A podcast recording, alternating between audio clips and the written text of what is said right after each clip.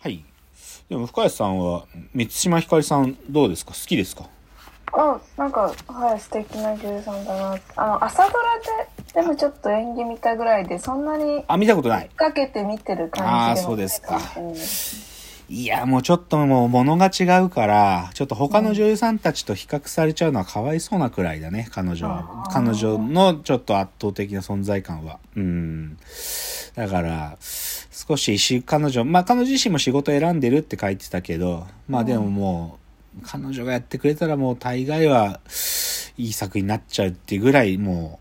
う、作品そのものの成否を握っちゃうぐらいなさや役者さんですね。はい。まあ、ちょっとお話が満島ひかりさんから始まったんだけど、じゃあ、いよいよドキュメンタリーの話、本題に行くんだけど、このドキュメンタリー撮影問答の中で、2番目に、あのー辻さんと対談されている、中村隆弘さんという映画監督さんがいるんですけど、この監督さんの作品をちょっとここから紹介したい。で、それが、横浜メリーという作品があるんですよ。横浜メリー。2006年に公開で。聞いたことないですか？ないですね。全くない。うん。はい。でね、僕はこれ正直2006年に公開された時に見に行ってるんだけど、はい。衝撃を受けました。このドキュメンタリーを見て。うん、で、何、で、まず何、これね、ちゃんと情報分かってないと分かんないんだけど、何かっていうとね、あのね、横浜の街に、せん、もうね、長らく、あのね、街のある種の、なんて言ったらいいのかな、風景の一つとして、ある一人の女性がいたんですよ。で、その方どういう方かっていうと、もうね、厚塗りの厚化粧どころの話じゃなくて、もう歌舞伎役者みたいに真っ白に顔塗ってる、化粧をしてるおばあさんで、はい。で、その人何してる人かっていうと、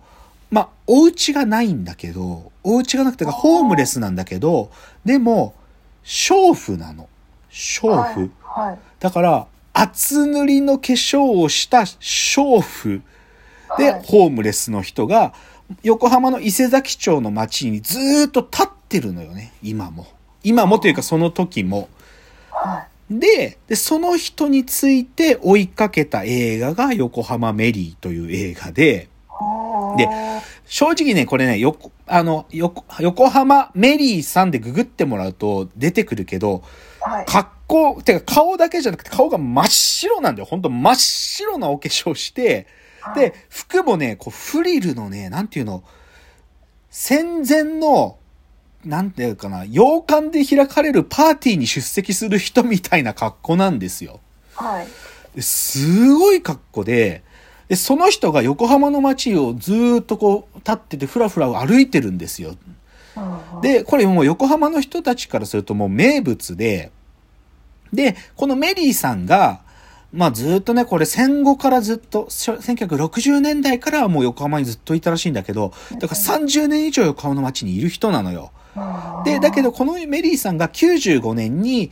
人知れず、ある時からいなくなっちゃったことをきっかけに、あ、メリーさんどうしたのかなっていうのを、この中村監督が、メリーさんとちょっと関係があった人たちに、いろいろ話を聞いてって、メリーさんっていうのが一体どういう存在だったのか、どういう人だったのか、で、あとメリーさんと一緒に横浜で生きてきた人たちっていうのを撮った作品が横浜メリーなの。でこれ出てきた時ぶっ飛んでね、僕。なんつう映画だと。で、で、まあもうちょっとメリーさんのことを話すと、まあ要はメリーさんって、その横浜ってさ、その、進駐軍、アメリカの軍隊が、あの、で、そこの兵士が、まあ、いた場所だからさ、その兵士相手に、こう、体を打って生活してた、うんそういうパンパンって呼ばれてる人たちね。はいはい。パンパンっていう、そういう人たちの中の一人がメリーさんだったわけね。で、その中で、だけどメリーさんは、なんていうのかな、そういうたくさんいるパンパンの中と私はちょっと違うわってすごい気ぐらいが高い人で、でね、その当時からその横浜の街にいる人たちはね、メリーさんのことをね、メリーさんって呼ばれるようになる前までは、皇后陛下って呼んでたりとかね。クレオパトラと呼んでたりとかね。あとすごいこう、化粧を、メリーさんにお化粧品を売る、あの、お店の人とかね、キンキラさんって呼んでたりしたらしい。そういうすごいいろんな通り名があるような人でね、すごいんだけど、でも、この横浜メリーの中では、正直メリーさんは、ある意味いなくなった後から撮影が始まってるから、メリーさんは、中心で出てこないんですよ。メリーさん以外の人に話を聞いていって、っていうのなので、でね、そこでね、横浜で暮らしてるそういういろんなメリーさんのこと知ってる人たちにいろいろ話していくんだけど、でもね、この映画はメリーさんを追いかけると同時にもう一人、その人の死ぬまでを撮る話でもあって、あの、長戸鴈次郎さんっていう人がいるのよ。いた、いたのよ。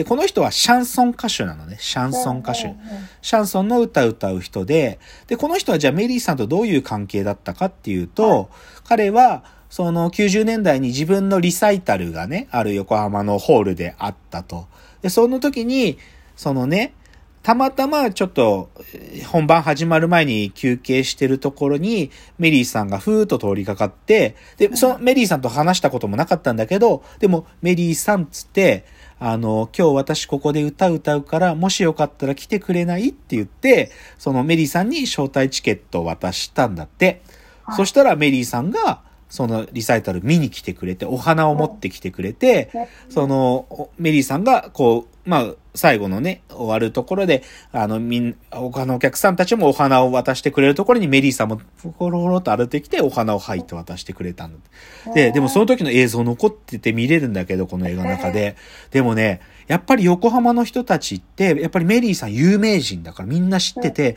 メリーさんが見に来てて、んガンジローさんにお花を渡す時とか、わーっつっては、だ、すげえ拍手起こってんだよ。だからガンジローさんが言うには、ガンジローは無名だけど、メリーさんは有名人だからとか言っててね。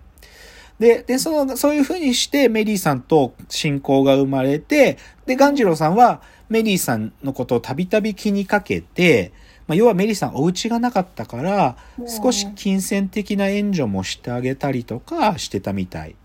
で、で、しかもなんでメリーさんに心を寄せるかというと、この長戸鴈次郎さんってゲイ、ゲイの方なのね。ゲイで、しかも若い頃歌手になろうと思って上京してきたけど、全然うまくいかなくて、ゲイボーイとして彼自身も男性として体を売ってた。で、で、自分の歌の中にも娼婦たちを歌う歌っていうのがたくさんあるから、そういう自分の経験も含めて、すごくメリーさんのことがもともと気になってた人らしいんだよね。だから、すごくメリーさんと、特にメリーさんが95年に、今、あの、横浜からいなくなるまですごく親しくされてた方らしい。うんで、最後はね、いや、最後の最後に、今のメリーさんが出てくるんだけど、それはね、ガンジローさんが、メリーさんが入ることになった老人ホームっていうのかな。あの、ほこう、デイセンターみたいな。まあ、はいはい。そ、そこに、ガンジローさんがシャンソンを歌いに、慰問に行くんだよね。慰問に行ってで、そこで、でもね、実はこれガンジローさんはね、もうね、末期のガンなの。体中にもうガンが転移しちゃってて、もうあと、もう1年もないっていうところから取材が始まってて、だからガンジローさん、この映画が公開する時もお亡くなりになっちゃってるんだけど、でもそのね、メリーさんの老人ホームで、ガンジローさんが、マイウェイを歌うのね。で、それがラストシーンなんだけど、もうね、もう、なんかもうそこもう、涙が止まらなかったのを覚えてますよ、僕これ。もうメリーさんに歌いかけてるんだけど、でも自分の生き様みたいなのも歌ってる感じがしてね、本当にすごいの。で、まあ、で、その、もう、で、白く塗らない、でも、綺麗にお化粧してるんだけど、その老人ホームで暮らしてるメリーさんっていうのが最後に映るんだけど、でも、とにかくね、すごいんですよ。この、め、なんか今僕いい、いい側面で喋ったけど、でもぶっちゃけ、こんな白塗りのお化けみたいなメイクして、異様な格好して街ふらふら歩いてて、で、ホームレスだからでっかいカバンずるずる引きずいて歩いてる人なんて、異様だから、初めて見た人なんかギョッとしちゃって何って思うんですよ。だけど、横浜の人たちは知ってて、なんか、そういう人いるねっつって。だけど、横浜の人たちの中でも、なんか嫌がる人たちの方が大半ですよ。で、うん変な噂が流れて、メリーさんが病気持ちだとかね、言われたりして、メリーさんが通ってた美容院とかが、メリーさんが来るんだったら行かないわとか言われたりとか、あと、メリーさんが、まあ、言えないからさ、夜過ごす場所とかで、まあ、ビルのさ、こうちょっと風がしのげるとことかにメリーさん、こう椅子引いて寝たりするのよ。はい。で、それでもすぐ追い、邪魔だとか、他の客の迷惑になるとか、どかされたりするところに、でも、ある宝石屋さんの社長さんだけはメリーさんをどかさなかったっつって、メリーさんからお手紙毎年もらったんです。とかね、そういう話とかあったりするんだけど、でも、なんかそういう、変な人なのよ、メリーさんって。変な人っていうか、まあ、いろんなことがあってね、いろんなことがあってなんだけど、だけど、そういう人が、でも、横浜伊勢崎町っていうのはさ、すごく、それこそ黒澤明の天国と地獄の舞台になった場所でもあるから、こう、なんていうか欲望渦巻く街だったんだよ、戦後。アメリカの兵隊もいて、ヤクザもいて、グレン隊みたいな奴らもいて、そういういろんな奴らがなん必死に生きてる街の中の一人でメリーさんっていうすごい存在もだねっていう映画で、これが映画撮られたかすげえだと思って、まあ僕はこの映画見た時震えたんです。うん。でも、ある意味この中村監督っていうのはね、まあこの後、善と骨っていう作品もあったりするんだけど、でも、要は変な変わった人撮るんですよ、この監督っていうのは。変な、で、で、まず最初今日僕結論から言っちゃうと、でもこんな人撮ろうって思う時点において、ドキュメンタリーの、特に人を対象にしたドキュメンタリーって、ある意味、こうちょっと物珍しいやつにカメラ向けてることは間違いないんですよ。このよメリーさんなんていう人にカメラで。はいだから物珍しい、ある意味じゃ後期の目にさらそうっていうき、そういう気持ちが少なからずはあるんですよ、ドキュメンタリーの監督たちは。で、そういう中の話で、で、そういう前提があった上で、ちょっと冒頭言った、ああの、辻智彦さんの出版トークイベントの時に、ちょっとこういう話があったっていうので、話をちょっと先に進めたいんで、ちょ次のチャプターでその話に踏み込んでいきますね。次です。